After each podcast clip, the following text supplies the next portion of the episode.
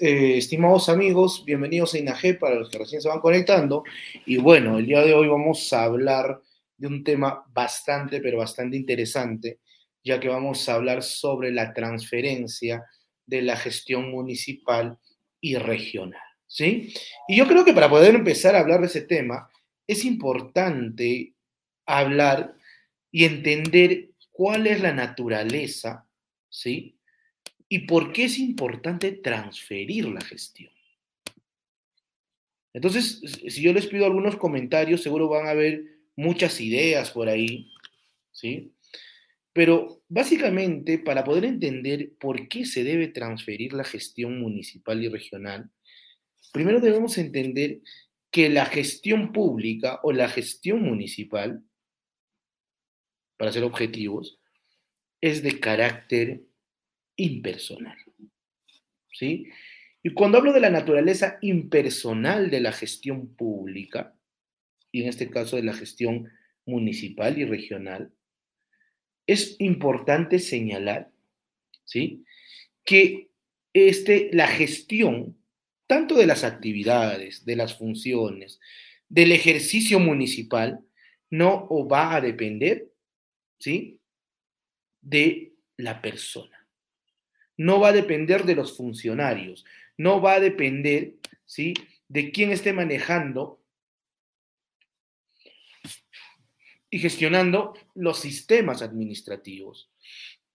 No va a depender de cuál ha sido el procedimiento o, o los procesos que realizan los servidores civiles, porque debe entenderse que las actividades y las funciones que se realiza en la actuación municipal y regional, independientemente de quién lo gestione y quién lo desarrolle, tiene que ser continuo.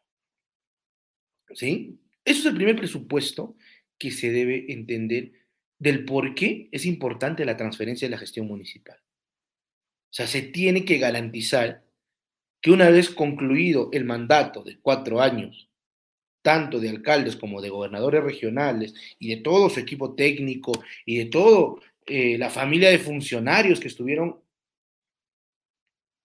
en la actividad, los servicios públicos, las actividades, tienen que mantener un ritmo. Es más, se debería entender que si estamos en un proceso de renovación de la gestión pública, esta tiene que ser mucho, pero mucho más eficiente.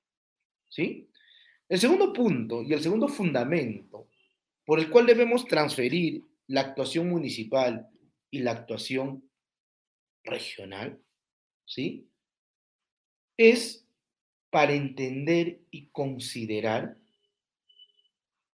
que la gestión municipal, ¿sí? Que la gestión municipal y la gestión regional tiene que dotarse de un grado de, transferen de transparencia.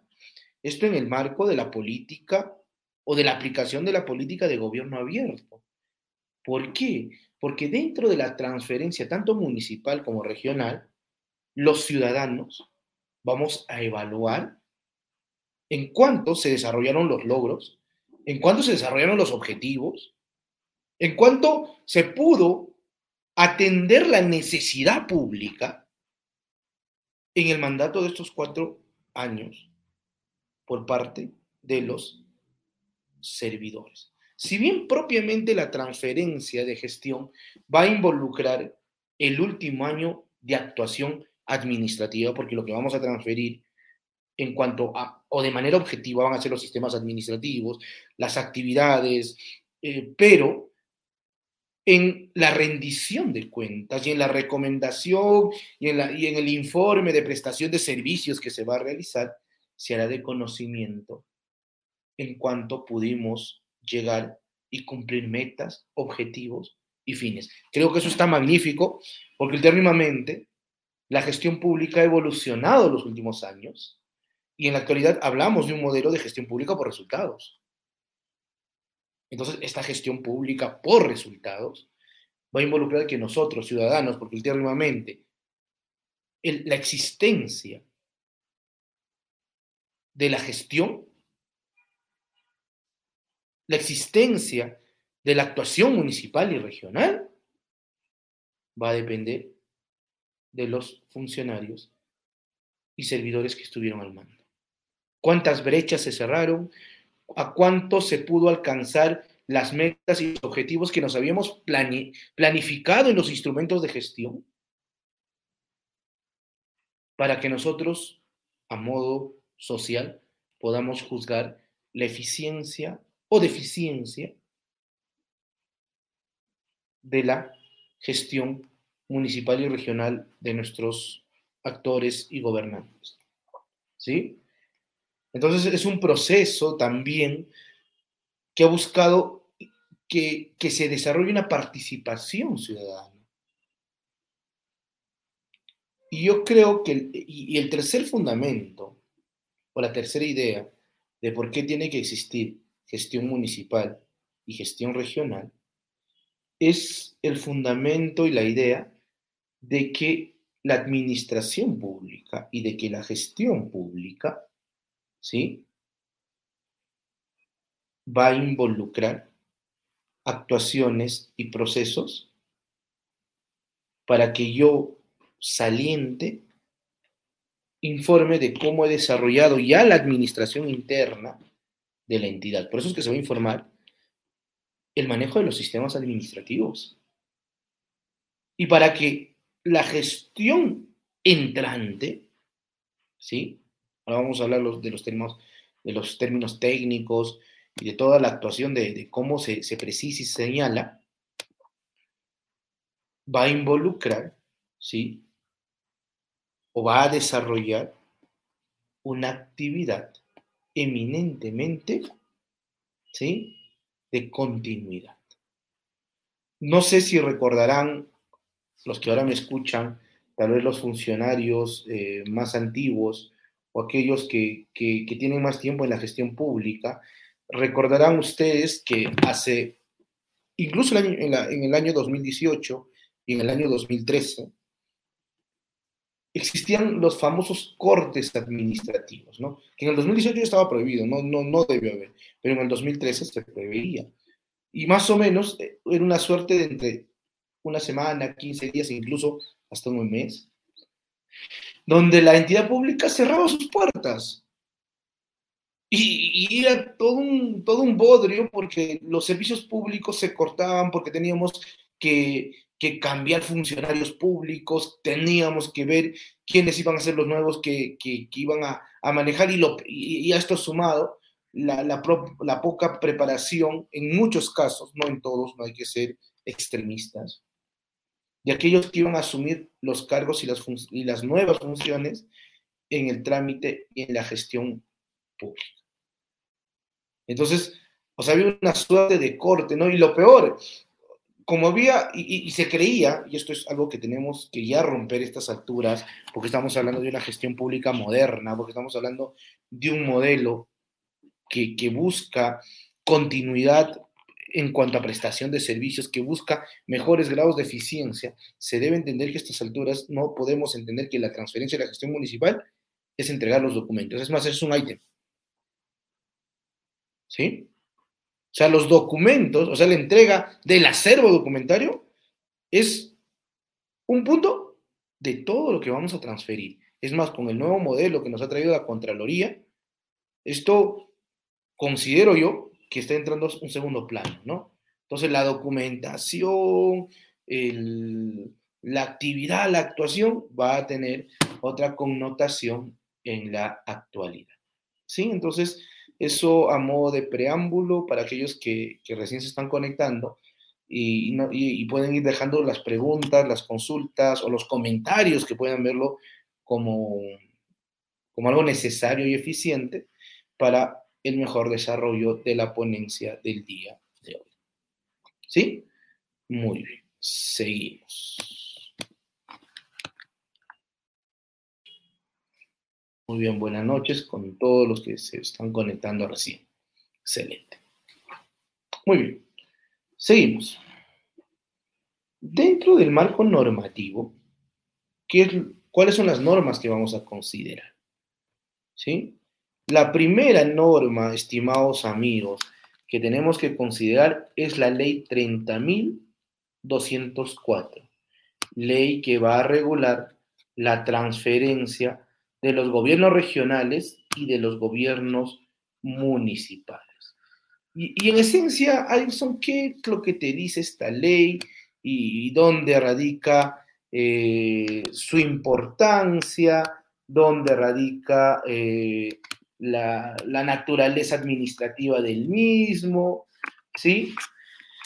Eh, y podríamos señalar que esta ley, ¿sí? que ya tiene algunos años, porque esta ley se promulgó en el 2014, básicamente eh, busca que se regule con una norma con mandato de ley, ¿sí? Eh, la transferencia y le dote de un presupuesto de legalidad. O sea, yo, he escuchado a algunos asesores de manera incorrecta, ¿sí?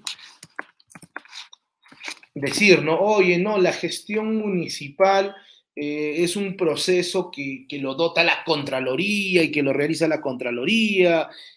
Y no, y esto es mentira, porque ya desde el año 2014 la transferencia de gestión municipal es un mandato imperativo por una ley.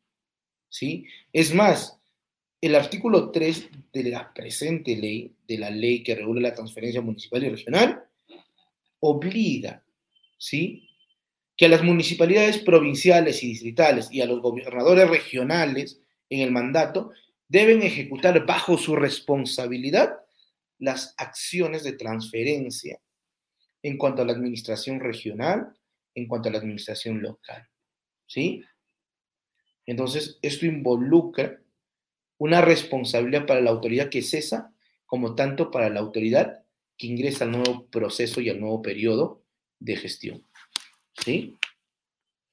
Entonces, eso como un punto. Segundo, eh, ya dentro de esta ley incluso se habían incluido ¿sí? las famosas comisiones ¿no? de transferencia, que en la actualidad eh, ya no se llaman comisiones de transferencia, sino estamos hablando de equipos ¿sí? de transferencia, tanto del titular entrante como tanto del titular saliente. ¿sí? Entonces, ese equipo de transferencia o los equipos de transferencia o las comisiones de transferencia en la actualidad se llaman equipos. Sí, amigos, entonces eso también como un dato importante, eh, necesario de entender. ¿sí? Entonces, si hay preguntas, saben que lo pueden dejar en la, cama, en la caja de comentarios. Listo. Entonces, eso como, como un presupuesto eh, de recordar, ¿no? Porque es importante eh, la gestión de la ley, ¿no? Es más, esta ley que regulaba la gestión, no tanto municipal como regional, regulaba de alguna forma el proceso de transferencia, el contenido, ¿no? Del informe de rendición de cuentas y en esa ley eh, se regulaba, ¿no? Que básicamente se tendría que entregar el acervo documentario, el inventario físico, eh, la situación de asuntos vinculados a los sistemas administrativos, las situaciones de obras y proyectos y aquellos informes eh, que eran necesarios y urgentes de prioritaria atención. En la actualidad, todo eso se ha sistematizado. Incluso esta ley le dota a la Contraloría General de la República la competencia y la responsabilidad para el cumplimiento del proceso de transferencia, como la, como la, la actividad y la actuación para las rendiciones de cuenta que se dan en el marco de los procesos de transferencia de gestión municipal y regional. ¿Sí? Muy bien. A ver, por ahí me dicen que se escucha doble audio. No sé si hay un problema técnico. Por ahí estás, por si acaso, Nelson. Me comentan que hay un doble audio o algo así. No sé. Eh, no, se escucha bien, profesora. De mi parte. Entonces, entonces es por parte del participante. Listo. Seguimos entonces. Eh, recordarán ustedes que, que, si bien hay un marco normativo, ¿sí? Que reguló desde, eh, y la última directiva fue la directiva 08-2018, que regulaba el proceso de transferencia de la gestión eh, municipal. Eh, eh, ustedes recordarán que en el 2021 también ¿no? se hizo una directiva para que rindan cuenta los titulares de la transferencia de la gestión en el gobierno nacional. Y, en el, y recientemente, la directiva este año, a inicios de año, creo que fue en el mes de febrero o marzo, se sacó otra directiva, ¿no? La 06 del 2022, ¿sí? Y que, básicamente fue la, la primera directiva que reguló y estableció cómo sería el proceso de transferencia en este año 2022 para los gobiernos municipales y regionales. Muy bien, todas estas directivas han sido derogadas. En consecuencia, ¿sí? En consecuencia, no son aplicables ni siquiera supletoria ni analógicamente a la regulación de rendición de cuentas que vamos a desarrollar en este proceso ¿sí? o que se, ya se debe entender que se está desarrollando en este proceso de rendición de cuentas. ¿sí? Entonces, eh, en la actualidad se ha sacado la directiva 016 del 2022, ¿sí? que básicamente está en la internet, ¿no? O sea, existe esa directiva. O sea, lo pueden descargar. Y esto salió recientemente, ¿no? El 5 de agosto o el 6 de agosto del 2022, ¿sí? Y básicamente esta directiva va a regular, ¿sí? El proceso de rendición de cuentas de titulares dentro de la transferencia de la gestión municipal y regional. ¿Sí?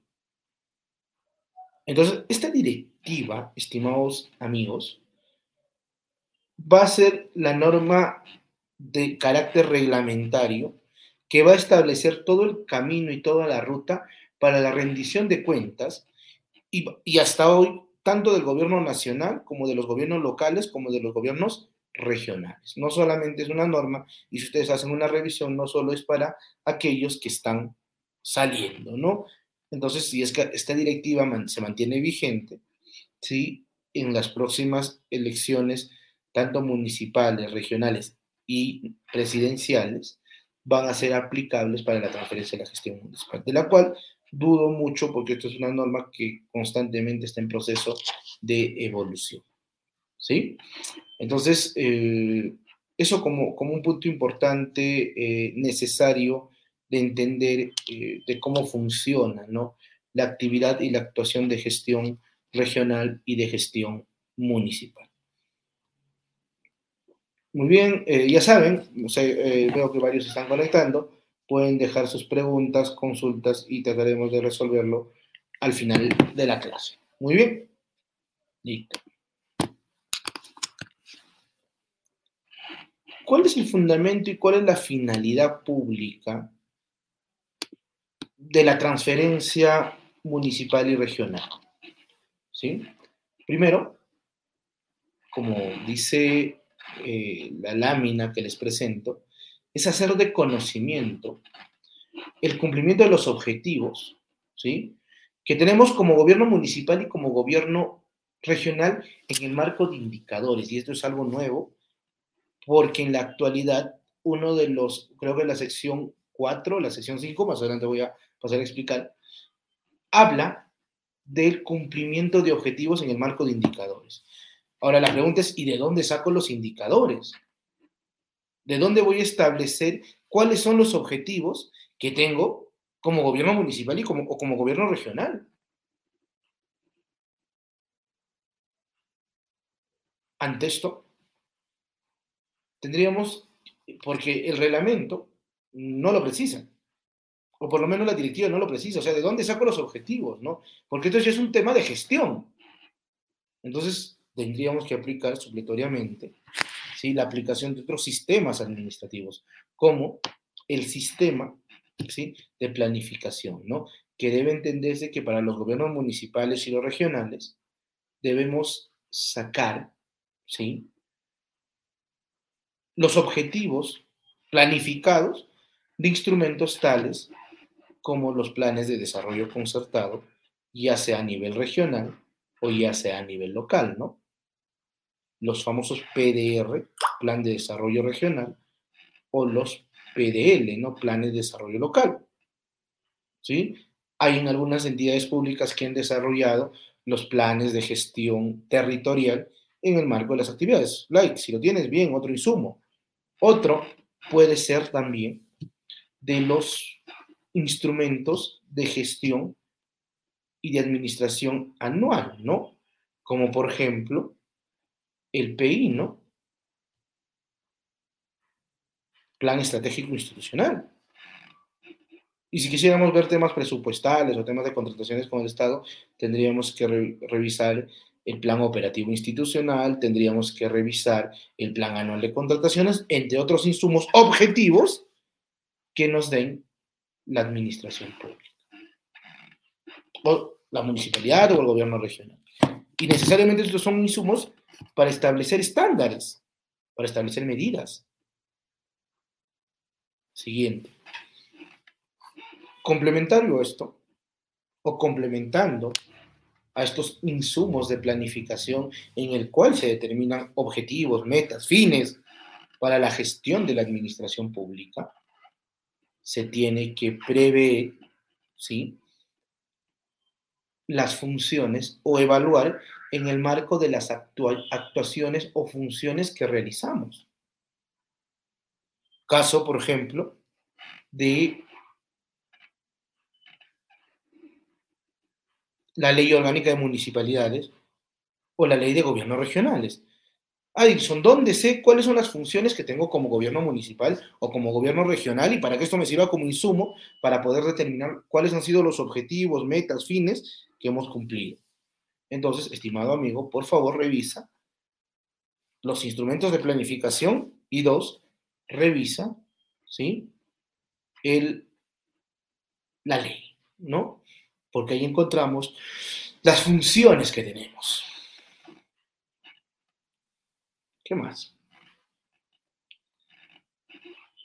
Otra actuación y otra actividad que se va a dar dentro o que se tiene que cumplir dentro de esta transferencia, ¿sí?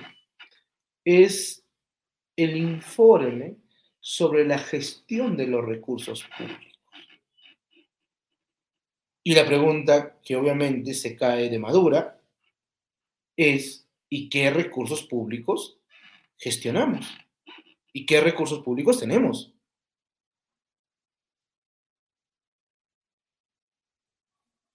En ese sentido, ¿sí? Eh, debemos señalar que la administración pública gestiona tres tipos de recursos. ¿sí? Primero, a ver si me ayudan por ahí en sus comentarios. Los recursos financieros o presupuestales, ¿no? Business, business on business, todo aquello que está relacionado a la actuación pecuniaria, no al presupuesto público. Y en el marco de esto, ¿sí? En el marco de esto, se debe señalar que la gestión del presupuesto público de los recursos financieros va a involucrar para ser objetivos cinco sistemas administrativos. Paréntesis, los sistemas administrativos son el conjunto de principios, metas, objetivos, actuaciones, entes rectores que gestionan dos cosas, la administración de recursos o la gestión de recursos y la gestión de procesos. Es decir, la administración interna, las actuaciones internas de la entidad pública. ¿Sí? Sí, me dejo entender, ¿no? si me hacen un comentario por ahí. Y dos, entonces, volviendo a la gestión de los recursos presupuestales a cargo de los sistemas administrativos, estos sistemas administrativos pueden ser sistemas financieros o sistemas que están relacionados a la gestión del presupuesto. Y acá vamos a encontrar el presupuesto, vamos a encontrar, sí, eh, mm, tesorería, vamos a encontrar, sí, eh, contabilidad inversiones y endeudamiento público, que son sistemas ligados a la gestión del presupuesto público. Muy bien, hay cinco sistemas administrativos y justo más abajo, si ustedes ven, vamos a informar también la gestión de estos sistemas administrativos, entonces toco estos dos ítems de manera objetiva. Entonces, debemos considerar que vamos a informar cómo hemos administrado desde la perspectiva de estos sistemas administrativos este recurso financiero. Muy bien, informé la actuación financiera de estos recursos administrativos. Y después vamos a informar otro sistema, otro recurso, otro sistema y otro recurso público, que es el, es el recurso humano, ¿no? El recurso más importante, el elemento humano, ¿no? Del cual no sería posible toda la actividad de la administración pública si este recurso no existiera. ¿Sí, amigos? Entonces, este sistema administrativo, este sistema que prevé la gestión de recursos públicos, perdón, de recursos humanos, obviamente involucra procesos, actuaciones, actividades, gestión del servicio civil y tiene como autoridad o tiene como sistema el Sistema Nacional de Gestión de Recursos Humanos a cargo de la Autoridad Nacional del Servicio Civil, para los patas, para los amigos, simplemente servir. ¿Sí? Muy bien. Que también lo vamos a hacer reconocimiento y que también lo vamos a informar dentro de este proceso y esta actividad administrativa. Dos. Y por último, vamos a informar sobre el sistema nacional, ¿sí? De patrimonio. O sea, vamos a informar del tercer recurso también, de la gestión del patrimonio. Entonces tenemos tres recursos, ¿no? Financieros, humanos y patrimoniales, ¿no? O bienes. Estos bienes patrimoniales van a ser bienes muebles o bienes inmuebles. Y también está a cargo, ¿no? De un sistema administrativo. ¿Cómo se llama ese sistema administrativo, Edison? Que se encarga de la gestión. Sistema Nacional de Abastecimiento Público. Pero muchos, al escuchar esto, me dirán, ¿Cómo es posible, Adilson, que no es que abastecimiento se encarga del CAP, de la cadena de abastecimiento público? Sí, efectivamente. Es más, en esencia, su chamba, su función, es la provisión ¿sí? de bienes, servicios y obras dentro del Sistema Nacional de Abastecimiento Público. Pero, pero, pegado ello, ¿sí? también como actividad o como función de este sistema está la gestión del patrimonio. Sí, ya sea a través de sus gerencias o oficinas de patrimonio, o ya sea a través de sus oficinas de abastecimiento público, etc. Entonces, esto también es un punto importante y necesario de entender, entender y de conocer dentro de la gestión pública. ¿Sí? Muy bien. Entonces, ¿alguien más que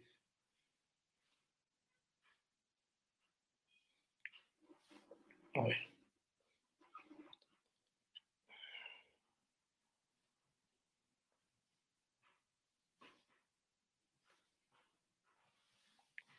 Listo, seguimos. Eh, seguimos, estimados amigos.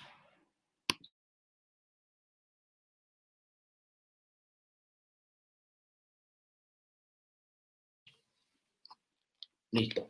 Entonces ya tenemos eh, dentro de la gestión de los recursos públicos un informe, ¿no? Vamos a presentar un informe que obviamente los lineamientos te lo da el mismo eh, sistema digital, el mismo aplicativo que va a manejar Contraloría. Ahora, por otra parte, debemos señalar, ¿sí? que dentro de estos sistemas administrativos de los cuales ya he hablado, ¿no? También vamos a transferir los que faltan. Entonces, ya hemos hablado de los cinco sistemas financieros, de un sistema de recursos humanos y de un sistema que prevé el abastecimiento y la gestión del patrimonio. Hasta acá vamos siete. Son 11. Entonces, el siguiente sistema que vamos a informar es el Sistema Nacional de Planificación. ¿Sí? Las actuaciones de planificación, que va a responder cuáles son las prioridades, cuáles son los objetivos, cuáles son las metas que tenemos a largo y a mediano plazo. Después de eso, vamos a tener al Sistema Nacional ¿sí? de Defensa Jurídica del Estado, que básicamente es el conocimiento cuáles son los procesos en trámites e incluso el, la directiva regula que tiene que ser mayores a 50 UITs como monto peticionante o de casos importantes. En este caso, esto está a cargo de los procuradores públicos, ¿no? ¿Sí? Después vamos a tener al Sistema Nacional de Control, que en el buen entender es un sistema que por lo general lo van a transferir las oficinas del órgano de control interno, porque no es información que tenemos, salvo que existe otra disposición por parte de la Contraloría en cuanto a la, al manejo y a la gestión de este sistema administrativo. ¿Sí? Y por último, el onceavo sistema administrativo es el Sistema Nacional ¿sí? de Modernización del Estado. ¿no? Eh, entendiendo este sistema como todas las actuaciones y actividades que realiza la administración pública para poder ¿sí? mejorar, para poder gestionar y para poder brindar mejores servicios públicos. No se olviden que la modernización del Estado es un sistema de carácter transversal, ¿sí? Y que básicamente busca actividades tales como la intergobernabilidad, eh, la simplificación administrativa, la transparencia pública, la política de aplicación en cuanto a gobierno digital o a, o a gobierno electrónico. Vamos a tener eh, dentro de esto la calidad regulatoria y otras actuaciones que prevé el Sistema Nacional de Modernización del Estado. ¿Sí? Hasta acá estamos bien, Kavishi. Entonces, vamos, vamos avanzando. Entonces, eso también se va a transferir. Cosa que, es nuevo o no estuvo regulado. O, en el 2018 que se transfirió la gestión municipal y regional, no fue tan preciso y tan objetivo como lo tenemos en la actualidad. Otro punto que se va a desarrollar dentro de la transferencia municipal y regional son los temas relativos a temas urgentes y más importantes para la continuidad ¿sí? del servicio. Entonces, eso también como, como un punto eh, necesario que debamos entender. ¿sí? O sea, eso en cuanto al, al a, qué necesidades, porque ustedes saben que la gestión pública es modificable, ¿no? O sea, es, es más, las necesidades sociales pueden ir variando o las actuaciones de gobernabilidad van a ir adaptándose a la necesidad social o a lo que en un momento se considere de interés o no de interés público. O o de prioridad, ¿no? En la actuación y en la, en la atención administrativa. Y por ende, tendremos que informar yo saliente al entrante cuáles son las actuaciones tanto urgentes como en el tema de funciones, es decir, actividades, actuaciones que atienden la necesidad social, como en cuanto a gestión y administración de actos internos, ¿no? Y más importantes para la continuidad de la prestación de servicios.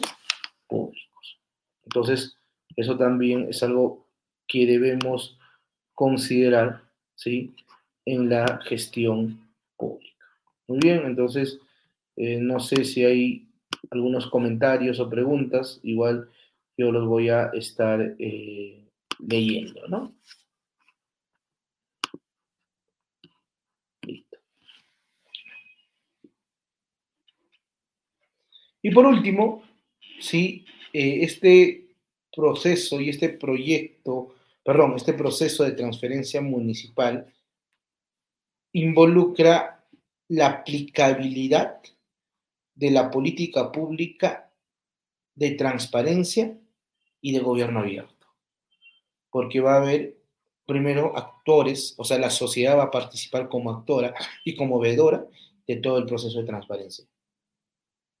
Y por último, la población en general va a tener conocimiento pleno de qué cosas y qué situaciones se han transferido dentro de una actividad de gestión municipal y de gestión eh, regional, ¿no? Entonces, eso también como algo importante, eh, necesario de entender en la gestión pública. Muy bien, entonces, seguimos, seguimos avanzando.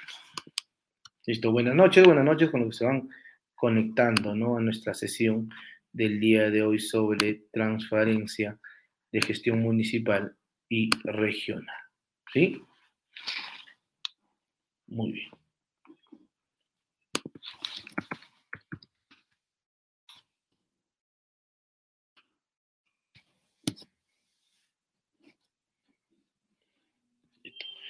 ¿Cuáles son los alcances de la norma? ¿Sí? ¿Cuáles son los alcances? ¿Quiénes van a y cuáles o qué se va a transferir? Es obvio que en este proceso que ya inició, ¿sí?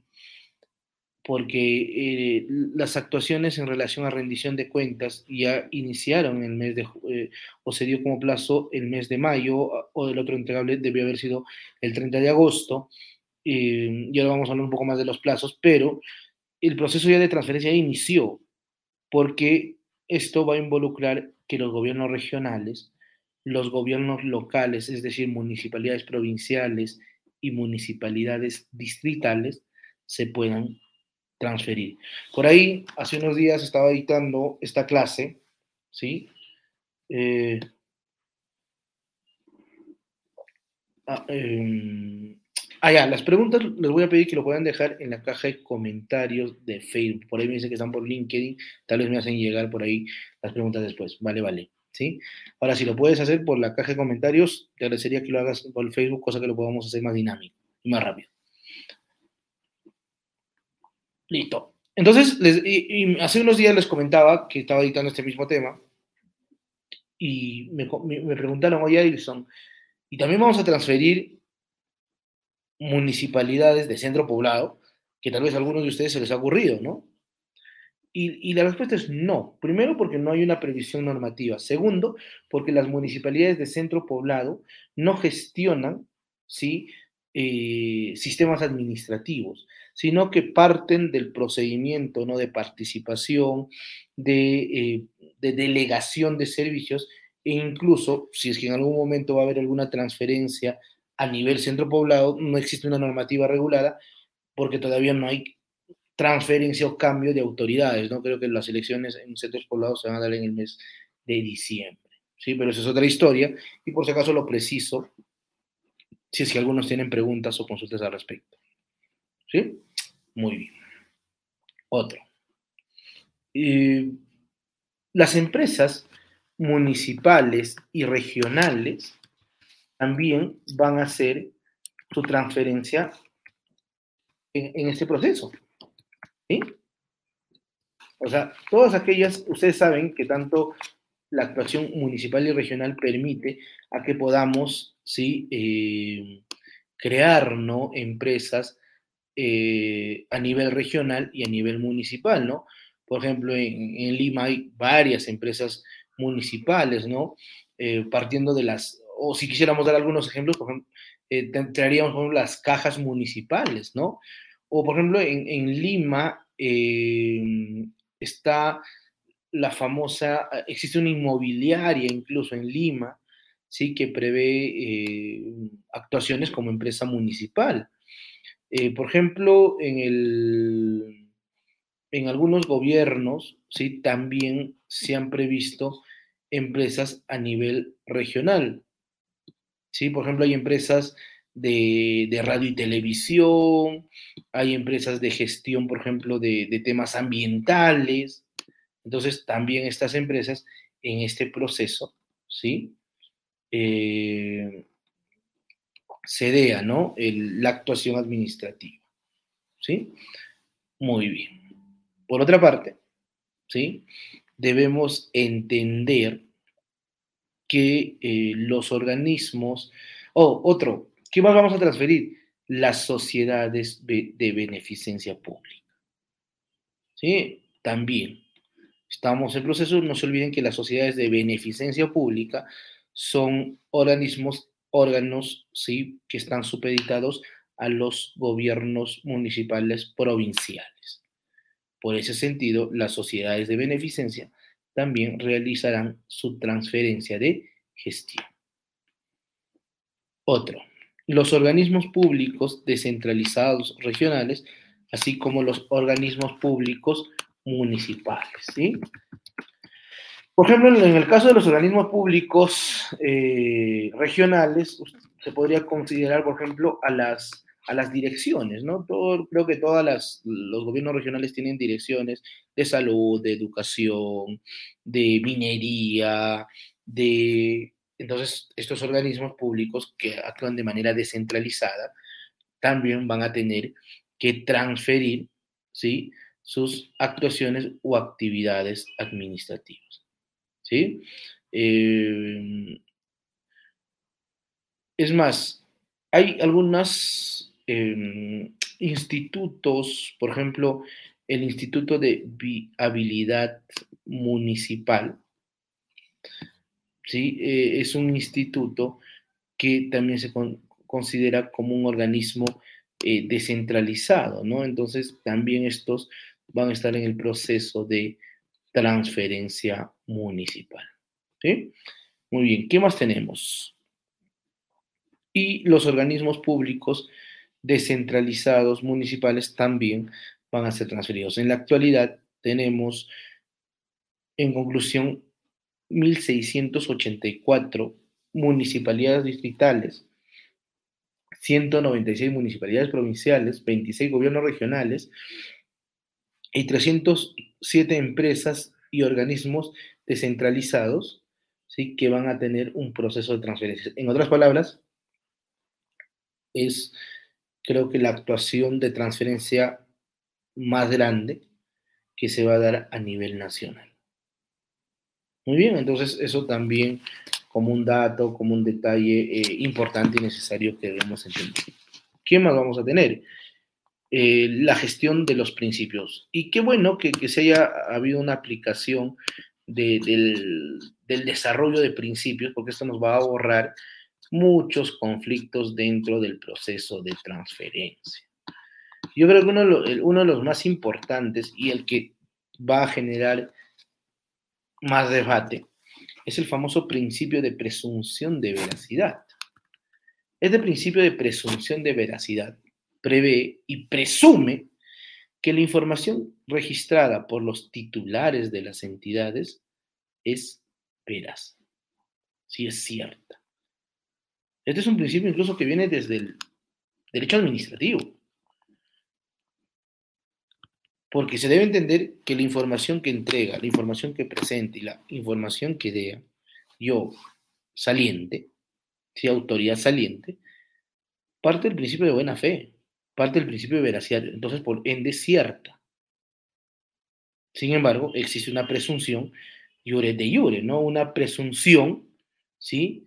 Que prevé que se acepta prueba en contrario. Pero a priori, yo, entrante, no puedo decir, oye, tú, señor, eh, que me estás entregando esta información es falsa, ¿no? No, no, no, así no podemos actuar. Y esto es algo que, que va a pasar en muchas municipalidades. Entonces, salientes, si me están escuchando, apliquen el principio de presunción de veracidad. Después ellos pueden hacer un control. Existe el principio de control posterior. Entonces, si usted, señor, cree que yo he entregado información falsa, información que induce al error o ilegal, usted tiene medios para poder contrastar el mismo. ¿Sí? Entonces, eso como un punto. Dos. El principio de transparencia y participación ciudadana es un principio eje, ya que no va a haber información vedada, ¿no? No va a haber información que no se va a entregar. Ahora, si es que hay temas que involucran, ¿no? Temas de, eh, en cuanto a la aplicación, ¿no? de eh, la ley de transparencia pública en cuanto a las excepciones, se va a transferir esta información, pero obviamente estas no van a ser públicas, no publicadas. O sea, temas, eh, por ejemplo, de índole secreto, de índole confidencial, de índole reservado, no se van a publicar, pero sí se van a transferir, ¿sí? Con el respeto y los procesos. Entonces, también se va a transferir. Y el otro, eh, la participación ciudadana. ¿Por qué? Porque van a ser veedores, ¿sí? actores base para todo el proceso de transparencia, perdón, de transferencia de la gestión. Y otro precepto que me parece bastante interesante como eje de la actuación y de la actividad de, trans, eh, de transferencia pública es aplicar el principio de buen gobierno, que básicamente es un principio que busca promover el conocimiento, el registro de información y busca transparentar los resultados de una gestión que permite conocer el estado y la correcta prestación de condiciones en cuanto a servicios públicos a la ciudadanía. ¿Sí? Entonces, también eso es importante y necesario de entender dentro de eh, este proceso de transferencia. Muy bien, seguimos. ¿Cuáles, las, ¿Cuáles son las competencias y lo que vamos a tener y vamos a ir definiendo, ¿no? Algunos actores en este proceso de transferencia. Primero, ¿qué va a realizar y qué obligaciones tiene la Contraloría en relación ¿sí? al proceso de transferencia. Eh, la Contraloría, ¿sí? como habíamos visto, es a quien se le ha delegado la disposición y la actividad para poder cautelar ¿no? el correcto desarrollo del proceso de rendición de cuentas, pero también la Contraloría va a poner a disposición el aplicativo informático para llevar la rendición de cuentas de los titulares y la transferencia de la gestión. Es decir, yo, en la actualidad, toda la transferencia municipal va a ser, creo que en el 99%, electrónico. O sea, todo el llenado, las fichas, las datas, los registros, todo se va a realizar de manera electrónica. ¿Sí? Eh, por otra parte, eh, la Contraloría ¿sí? Eh, va a realizar actuaciones de control para aquellos que omitan el envío del informe de rendición de cuentas. ¿Sí?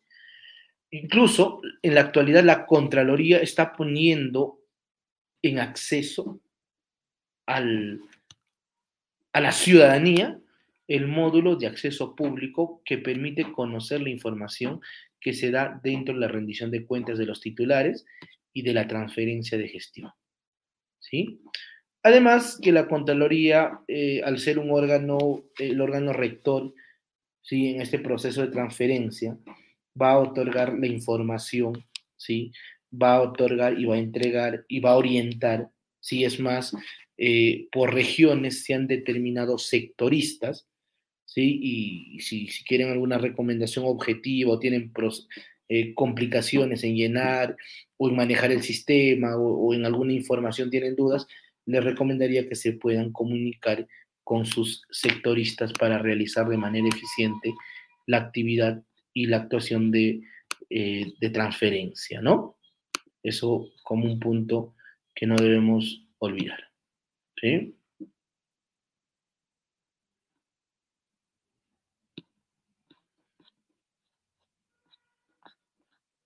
Listo. A ver. Ya saben que pueden dejar sus preguntas, ¿ah? Muy bien. Ahora, por otra parte, van a existir titulares. Y les comentaré que va a haber dos titulares. El titular saliente y el titular entrante. ¿sí? En esencia, los dos titulares tienen la función, la actividad de realizar una actuación y de supervisar que el cumplimiento se dé de manera eficiente. ¿Sí? Eh, ¿qué, función? Ahora vamos a hablar un poco del titular saliente y también vamos a hablar un poco del titular entrante. ¿qué hace el titular saliente? ¿Qué obligaciones tiene el titular saliente? Por ejemplo, va a ser el encargado de conformar e instalar el equipo técnico, perdón, el equipo de transferencia, ¿sí? Del titular saliente. Va a designar a los integrantes y a los responsables. Por ejemplo, el titular saliente entre actividades objetivas es el que va a solicitar acceso eh, al aplicativo informático, ¿sí? Y va a generar acceso para el funcionario responsable y para los demás miembros del equipo de transferencia, ¿no? Por ejemplo, el, el titular va a revisar, va a firmar y va a enviar el informe de transferencia de gestión a la Contraloría. Él es el que va a firmar, por ejemplo, las actas de instalación de comisión de transferencia y gestión, va a firmar el acta de transferencia y gestión, va a disponer que se otorguen las facilidades para que el titular entrante y su equipo puedan verificar la información y la documentación que asegure una transferencia eficiente. ¿Sí? Eso, eso como, como un dato que debemos considerar.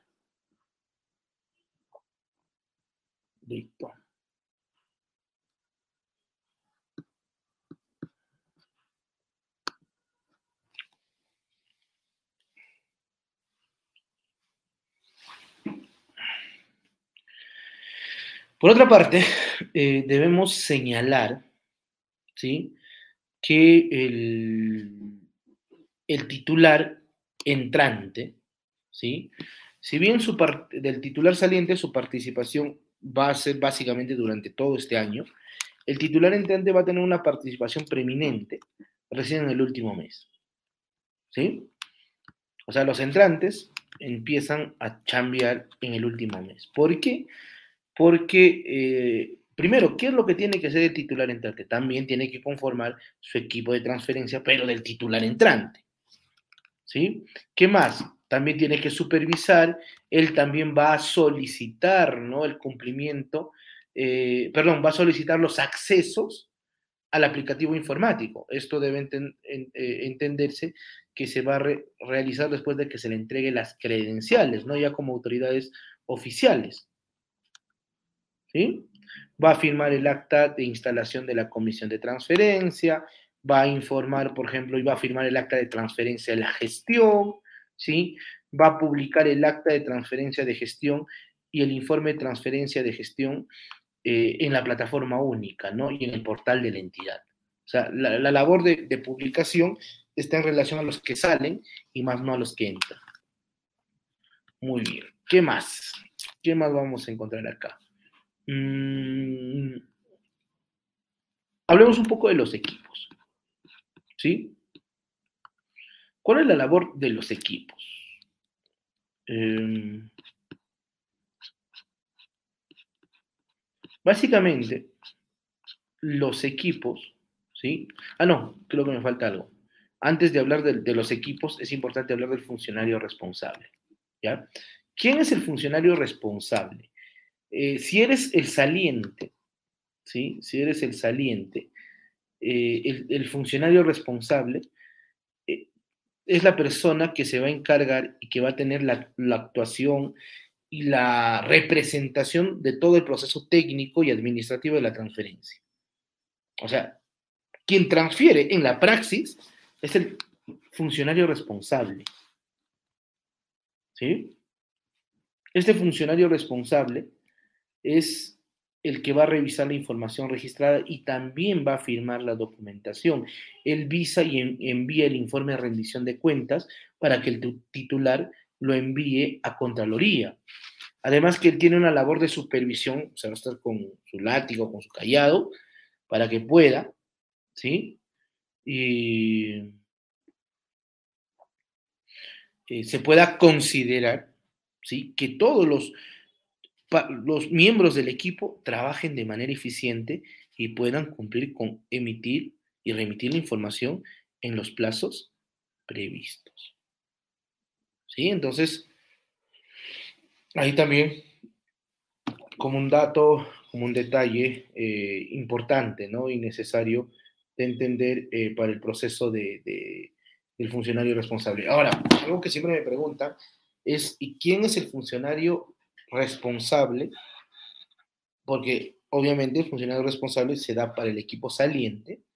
¿Quién debería asumirlo?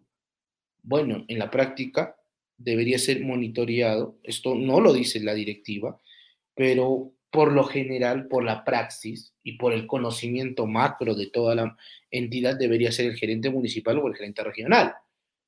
¿Puede ser otro funcionario? Sí. Puede ser otro funcionario, no hay problema. Puede ser el administrador, el secretario general. La ley no lo precisa, simplemente habla de un funcionario responsable. ¿Sí? Por otra parte, cuando hablamos del equipo de transferencia del titular saliente, ¿sí? Ahora hablemos, ellos son los que primero van a adscribir a la entidad, no van a registrar la información, ¿sí? Van a instalarse como, eh, para poder iniciar el proceso de transferencia, van a registrar, ¿sí? Van a, eh, por ejemplo, objetivamente, eh, cada oficina o, el equipo va a colaborar en que los procesos y la actividad, por ejemplo, de, registro documentario se haga de manera eficiente. ¿Por qué? Porque tanto el titular saliente o, los equipos del titular saliente como del titular entrante, ¿sí? Van a tener que conformar el equipo, ¿sí? O perdón, la comisión de transferencia de gestión. Claro. Entonces, eh, el, equipo, o sea, porque tenemos dos equipos, el equipo del saliente y el equipo del entrante. Entre estos dos van a conformar la comisión de transferencia, que se va a dar aproximadamente en el mes de diciembre, la primera semana para hacer objetivos. Entonces, ahí vamos a conformar los equipos. Ahora, el equipo de transferencia municipal o ambos equipos van a coadyuvar y van a garantizar que el registro de la información en el aplicativo informático sea de manera eficiente. Es decir, vamos a coordinar para que lo que se registre sea veraz. ¿Sí? Em, debemos señalar también que em, los equipos de transferencia van a suscribir ambos el acta de instalación, así como el acta de transferencia y el informe de transferencia de gestión, el informe final, ¿no? De transferencia de gestión. y en ese momento, en esa actuación, cumple, ¿no? La finalidad de todo el proceso y la actuación de transferencia. ¿Sí? Me dejo entender, hasta acá estamos bien. Y si hay preguntas, por favor, no duden en hacerlo. ¿Sí? En los últimos minutos últimos cuartos de hora de la, de la clase, vamos a tratar de, de precisar esos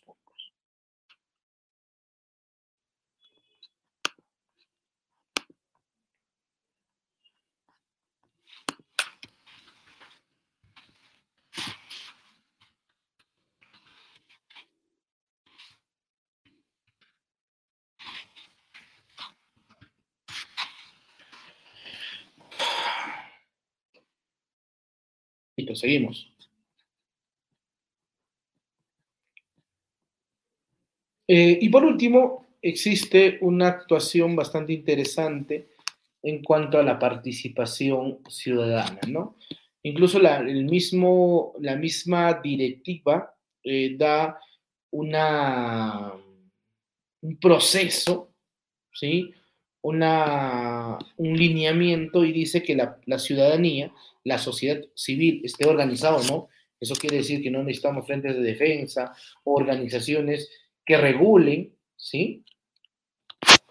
Dentro de, o que tengan una formalidad, sino siendo organizada o no organizada, pueda aparecer dentro del proceso de transferencia y pueda controlar, monitorear los resultados de la rendición de cuentas. ¿Qué más van a vigilar?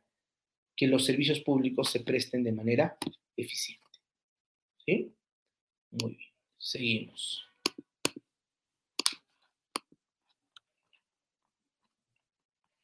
El proceso de rendición de cuentas de titulares y transferencia de gestión municipal, de acuerdo a lo que establece la directiva, se va a desarrollar en tres grandes en cinco grandes secciones. ¿Sí? Son grandes cinco secciones y estas secciones, más otras actuaciones que se van a realizar en el proceso de transferencia, van a involucrar toda la transferencia municipal. ¿Sí? Entonces, para empezar, la primera sección y la primera actuación que se da en el proceso de transferencia, ¿sí? Es en relación a los sistemas administrativos, ¿sí? En, esta, en esta modificación, esta actuación de gestión de los sistemas administrativos, estimados amigos, se debe considerar primero, o lo siguiente, ¿sí? Que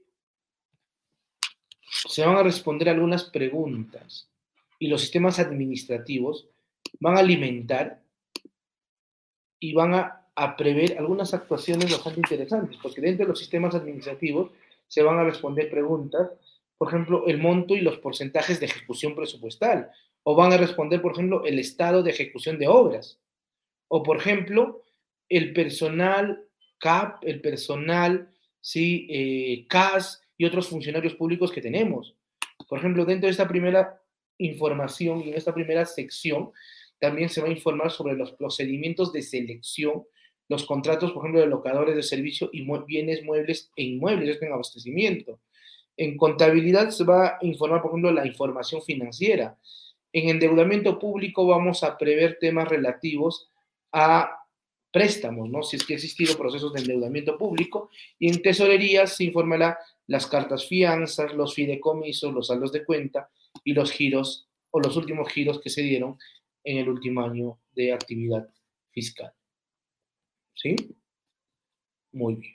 Ahora, aparte de eso, cada sistema administrativo está previendo anexos, ¿sí?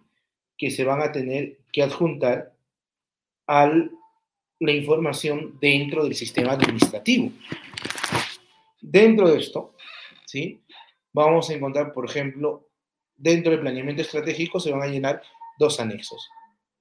El presupuesto que se ha asignado para acciones, estrategias e institucionales del plan estratégico institucional. ¿Qué pasa, Edison, si no proyectamos presupuesto para esto? Bueno, pues tendrás que informar en cero. Igual para el cumplimiento de metas de indicadores de acciones estratégicas institucionales, también hay un anexo, ¿no? Aparte de esto, en el en tema de presupuesto público, estos sistemas están más ligados ¿no? a profesionales que manejan eh, como administradores, contadores, economistas los sistemas presupuestales. Y, por ejemplo, acá se va a informar sobre las fuentes de financiamiento, ¿sí? Eh, en caso de que existan unidades ejecutoras, las actividades y proyectos y el resumen de ingresos y gastos que se daban dentro de esta fuente de financiamiento. Por otra parte, en el Sistema Nacional de Programación Multianual y de Gestión de Inversiones se va a informar de dos temas interesantes. O sea, aparte de, la actuación base y de los ítems que he señalado en la primera parte, es preciso señalar que acá se va a, se va a informar sobre los proyectos de inversión pública que tenemos en cartera y segundo, sobre las obras que se han desarrollado ¿sí? en esta gestión. Siguiente, en el Sistema Nacional de Contabilidad se va a informar sobre estado situacional financiero por pliegos, los estados de gestión eh, por pliegos, los estados de cambio patrimonial neto por unidad ejecutora y los estados del flujo efectivo de la unidad ejecutora. ¿sí? Esto es información que se va a ir llenando dentro del aplicativo. Por otra parte, en el sistema nacional se va a registrar las cartas fianzas, cartas eh, fianzas, los documentos valorados, los fideicomisos, los saldos de cuenta, los titulares y suplentes de las cuentas y los últimos giros realizados a la fecha de corte. Más adelante voy a explicar cómo es este tema de los cortes, ¿no? de la fecha de corte. Que básicamente es eh, las actuaciones administrativas que se, hicieron hasta determinado momento. ese momento, hasta ese momento se va a informar. ¿Sí? Eso hace referencia en cuanto a, los, eh, a la fecha de corte. En endeudamiento, información relativa relacionada al endeudamiento público, eso se va a hacer de conocimiento, ¿sí? Y en el Sistema Nacional de Abastecimiento eh, hay bastante actividad que vamos a realizar porque, porque acá se va a hacer de conocimiento los procedimientos de selección convocados, los contratos, los bienes muebles e inmuebles, ¿sí? Y incluso en los bienes muebles vamos a informar los bienes muebles en general y hay una específica que habla de los bienes muebles, vehículos y o maquinaria. Eso como, como un dato importante y necesario de entender.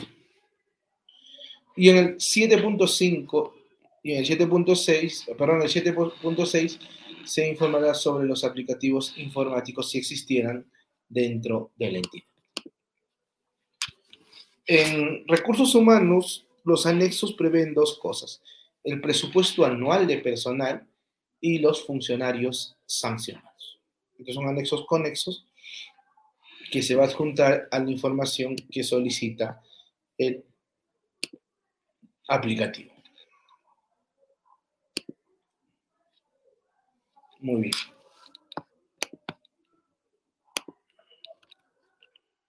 ¿Qué más? Dentro del Sistema Nacional de Control, ¿sí?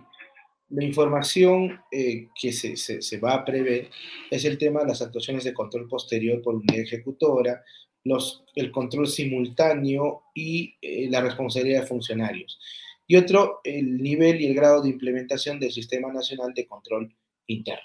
Debe entenderse que esto lo van a informar los órganos descentralizados, ¿no? así como, los, como las OSI, ¿no? Algo que existe una disposición en contrario para la gestión de la misma. ¿Sí? Muy bien.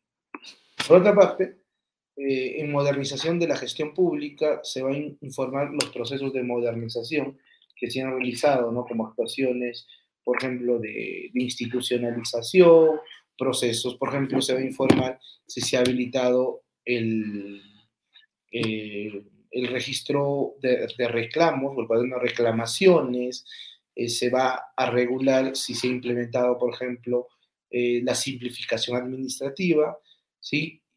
Y en defensa jurídica del Estado se va a informar sobre los procesos y los casos emblemáticos y cuyos montos sean mayores a 50 UITs. ¿Sí? Entonces, eso también como un dato importante y necesario de entender. Entonces ahí concluimos con el tema de, los, de la información de los sistemas administrativos. ¿Qué más?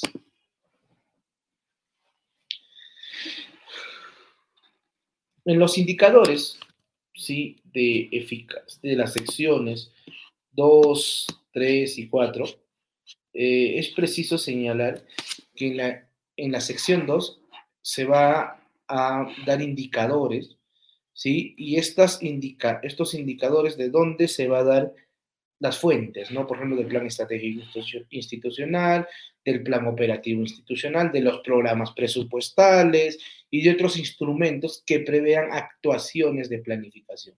Entonces, ¿quién te da los indicadores? Tus instrumentos de planificación. El gran problema va a ser si es que una entidad no tiene instrumentos de planificación. ¿Sí? Y esta eh, se va a presentar, o esta información se va a presentar eh, de acuerdo a los indicadores que se han alcanzado en los últimos años, incluyendo al presente año. Es decir, vamos a informar desde el 2015 al 2022 cómo se ha ido evolucionando estos indicadores. Ahora, muchos me preguntaron, ¿y qué pasa si no podemos informar sobre los indicadores? Bueno, entonces, en ese supuesto, eh, no hay mucho que hacer, informa la verdad.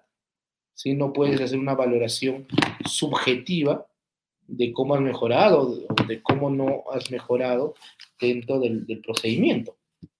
Entonces, eso, eso como un punto eh, necesario de entender. ¿Sí? Muy bien.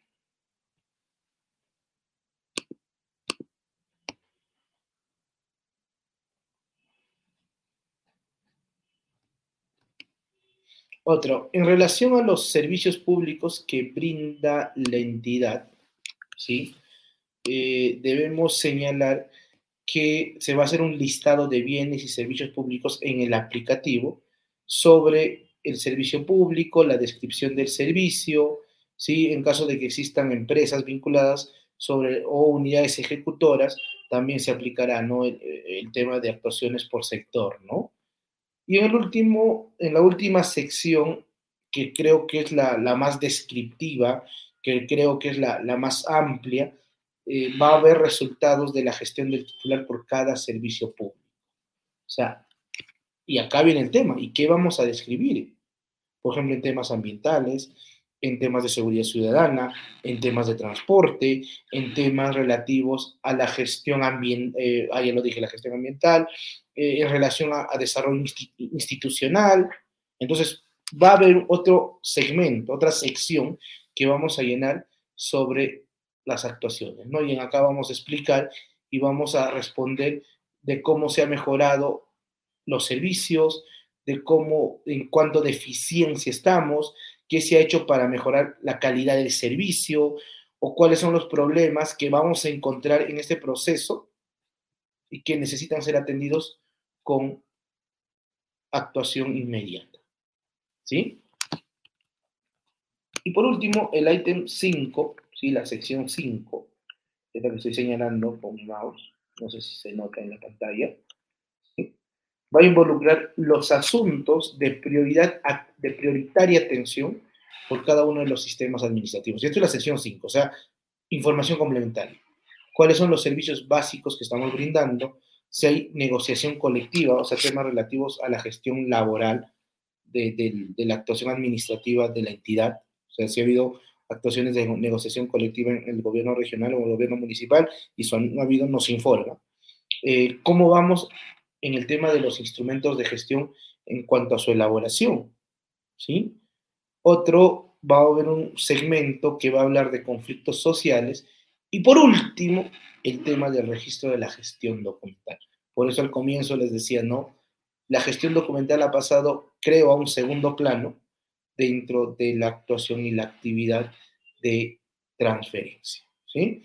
Ahora, hasta ahí estamos en el tema de rendición de cuentas, eh, eh, pero, ¿sí? Pero ahora va a haber un informe de rendición de cuentas de los titulares, ¿no? Vamos a conformar la, el informe final, ¿sí? De rendición de cuentas. Hay un informe final y ese informe final, ¿sí? Se va a entregar al entrante, ¿no? Al, al equipo de transferencia, ¿sí? Del titular entrante. Y después de esto vamos a instalar, ¿no? El acta de instalación y vamos a empezar con la transferencia de la municipalidad y producto de esta transferencia va a desarrollarse y se va a suscribir una transferencia de acta de gestión municipal y o regional. Entonces, todas estas secciones que van a estar contenidas en el aplicativo, más el, y que van a ser el informe de rendición de cuentas, más la conformación del equipo técnico, las actas de instalación y el acta de transferencia de gestión, vamos a llamar, y va a ser el producto, toda la actuación de transferencia municipal o regional. Se dan cuenta que hay bastantes actividades que se van a desarrollar y se van a realizar para poder transferir la, la gestión municipal y regional. ¿Sí? Entonces, eso como, como un dato importante, como un dato necesario de entender. ¿Sí? Eh, no sé, creo que si hay preguntas, dudas, consultas, eh, con gusto estaré eh, presto Em, para poder gestionar eh, la administración pública, ¿sí? A ver. Listo. ¿Alguien tiene eh, comentarios, preguntas? Hola. No, no, vamos a continuar todavía. Todavía falta, ah. falta unos 15 minutos. Estoy invitando a que puedan dejar sus comentarios. ¿Sí? Estamos muy pronto todavía. Listo, seguimos.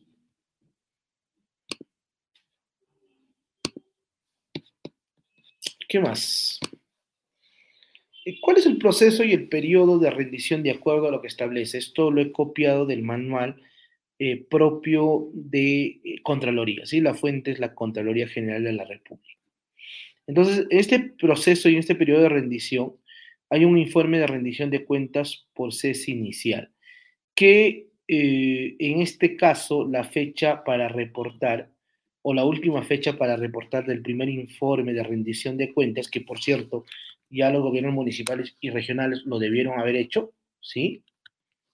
Es del primero de enero hasta el 30 de agosto del 2022. O sea, fue la, fecha límite para informar sobre el, el primer informe de rendición de cuentas. Ahora, hay un informe de rendición de cuentas que vamos a hacerlo de manera actualizada, que va a ser como plazo máximo, ¿sí? El 23 de diciembre del 2022. Ese es el siguiente informe de rendición de cuentas que creo que es el, más extenso, ¿no? que creo que va a contener toda la información, toda la actuación y de todo lo que hemos venido hablando. ¿Sí? Y por último, va a haber un, un informe complementario de las últimas actuaciones, acciones que se realizaron hasta el 31 de diciembre del 2022, que es el informe de rendición de cuentas por cese, ¿no? El último informe de rendición de cuentas del último día de hábil de actividad y de función que realizó la entidad municipal. ¿Sí? Muy bien. Entonces, eh, seguimos, seguimos, seguimos. Entonces, este proceso de rendición de cuentas eh, se describe que es el proceso mediante el cual el titular de la entidad informa y presente anualmente y al final de su gestión mediante un informe de rendición de cuentas, ¿no?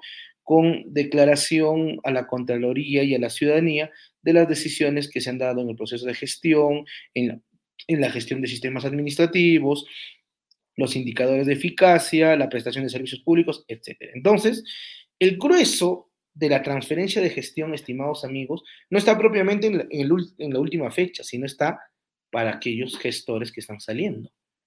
Porque el, aplicativo, el grueso, el llenado del mismo, es para los que estamos saliendo.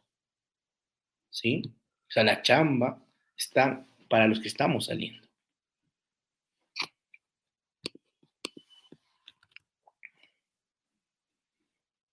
Eh, ¿Cómo se podría describir la ruta, el camino eh, para el proceso de, transferencia, de rendición de cuentas? Primero, eh, se va a tener que generar los accesos y el registro de información, ¿no? Entonces, como hemos hablado, el registro de información involucra las cinco secciones, ¿sí?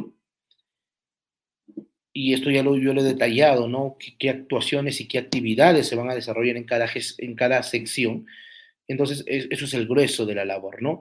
Y por último, el envío y la publicación del informe de rendición de cuentas de los titulares. ¿Sí? Em, ¿Qué más? Por otra parte, el titular saliente también eh, tiene que informarnos sobre los avances, resultados, logros, eh, los asuntos prioritarios, como lo hemos venido detallando dentro de estas cinco secciones. Y este proceso se hace más riguroso, porque este proceso de, se va a hacer de manera más, mm, más consecuente cuando concluyen las elecciones municipales y regionales. Es decir, estamos a puertas menos de una semana para que este proceso se continúe y ya sea prioridad para los gobiernos salientes. ¿Sí? Ahora, eh, posterior a ello, podemos conformar el, ya por la otra parte, por la parte de los salientes, tienen que conformar también su equipo de transferencia, ¿no? Del titular saliente. Se designa de manera expresa quiénes son los que van a conformar, ¿sí? Y se generan los accesos. Y después de eso, después del registro de la información y de todo lo que hemos, y de toda la ruta que hemos estado precisando, se va a elaborar y se va a enviar, ¿sí? Al aplicativo de la Contraloría General de la República toda esta información. Posterior a ello, la instalación de la Comisión de Transferencia de Gestión y Revisión de la Información, ¿sí? Que se va a hacer también en conjunto con el equipo de transferencia del titular entrante.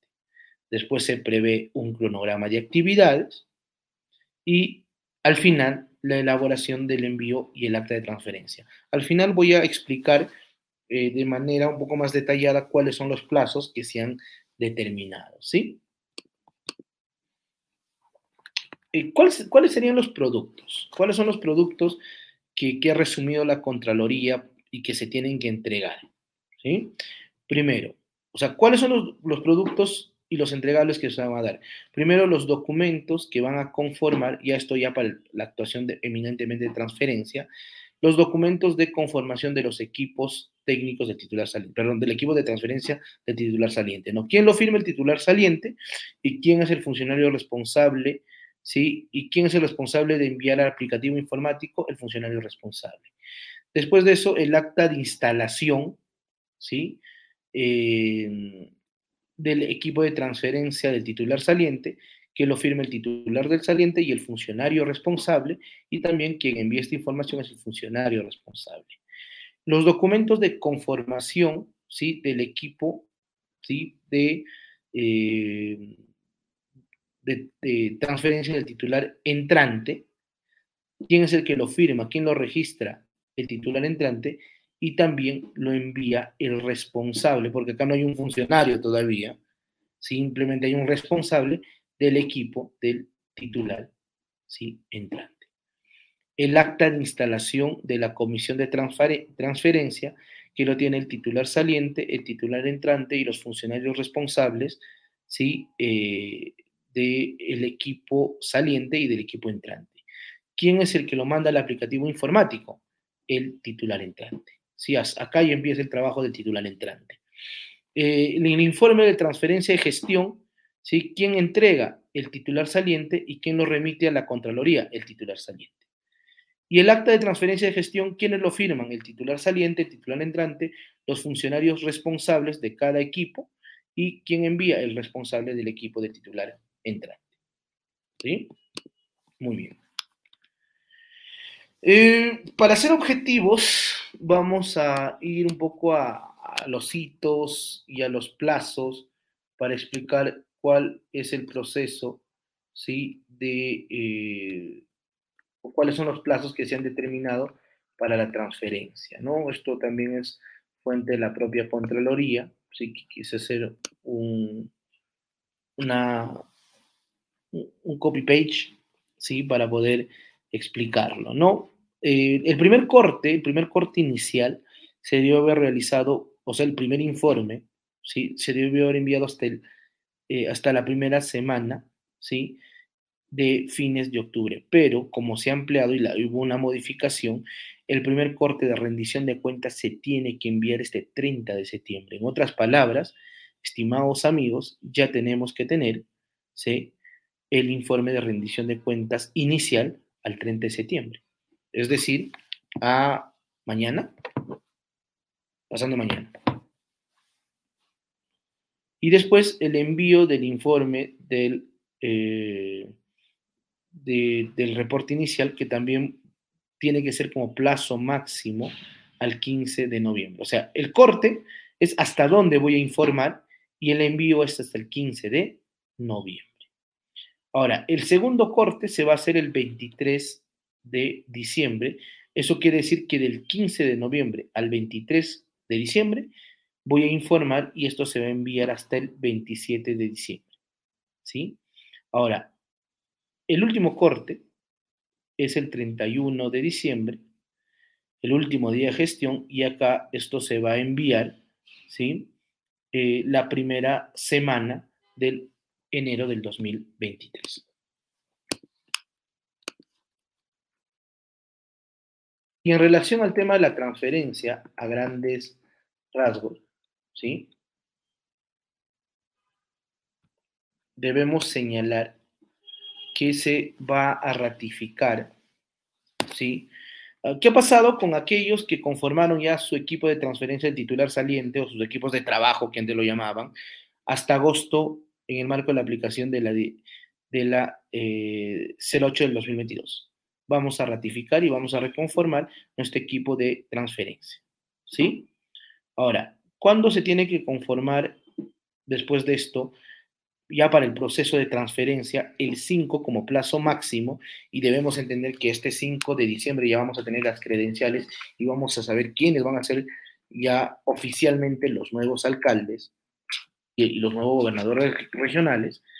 Y ese día se va a conformar el equipo como plazo máximo al 5 de diciembre, el equipo de transferencia del eh, titular entrante. ¿Sí? Y, el, y al 13 de diciembre, como plazo máximo, se tiene que instalar la comisión de transferencia de la gestión. ¿Sí?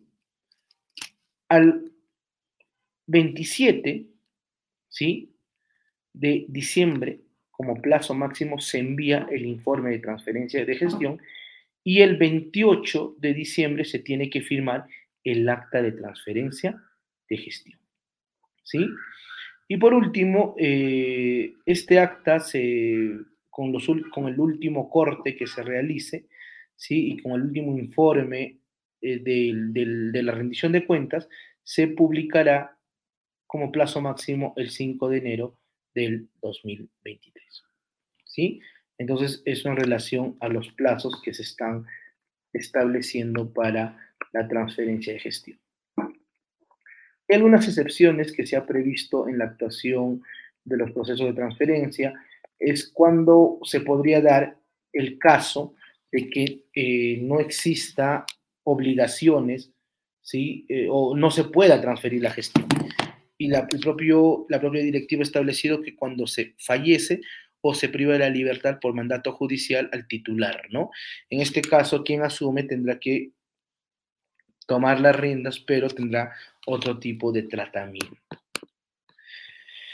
En el caso de que exista información secreta, información confidencial y o reservada, se tiene que aplicar la ley de transparencia, perdón, la, la ley de eh, transparencia pública para y, la, protección de datos personales para poder manejar la transferencia de gestión municipal en este tipo de presupuestos. Eh, se recomienda el uso de la firma digital, ¿sí? tanto del titular de la entidad como del titular saliente y los demás funcionarios de los servidores públicos. ¿Para qué es recomendable esto?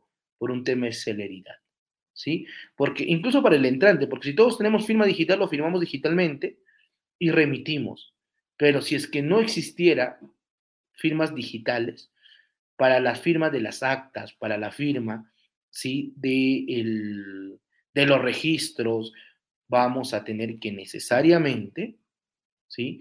Convocar a un notario para que dé fe de las firmas. Listo. Muy bien, entonces, en resumen, el titular saliente genera el acceso para el funcionario responsable, los titulares de la entidad, ¿sí? Eh, y el una vez que se delegue al funcionario responsable, el funcionario responsable crea el usuario de los titulares, ¿sí? Y del personal a cargo. el titular, posterior a ello, eh, da acceso al sistema y los funcionarios eh, del equipo saliente empiezan, a generar el informe de rendición de cuentas, ¿no?